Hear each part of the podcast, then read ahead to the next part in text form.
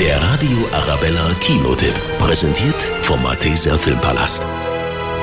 Samuel genießt sein Single-Leben in vollen Zügen. Tagsüber arbeitet er als Skipper auf einer Yacht, nachts feiert er wilde Partys mit schönen Frauen. Doch plötzlich taucht eine Ex-Affäre auf und alles ändert sich schlagartig. Du erkennst mich nicht, oder? Kristen? Letztes Jahr auf dem Boot in den Buchten? Ja klar, natürlich. Ja, ja, ja, Christine, Christine. Aus Berlin. Aus London. Aus London. Ja klar, of course. Ist cool, dass du da bist. Ähm, und, äh, dein Baby. Laut Darf ich Vorschrift. vorstellen, Gloria? Hey, Gloria. Hello. Sie ist süß, hä?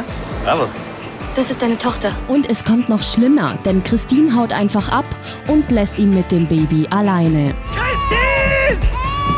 Du hast hier was vergessen! Völlig panisch reist er ihr nach London nach. Allerdings ohne Erfolg. Zum Glück aber begegnet er Bernie. Hey, Sie können mir das Leben retten.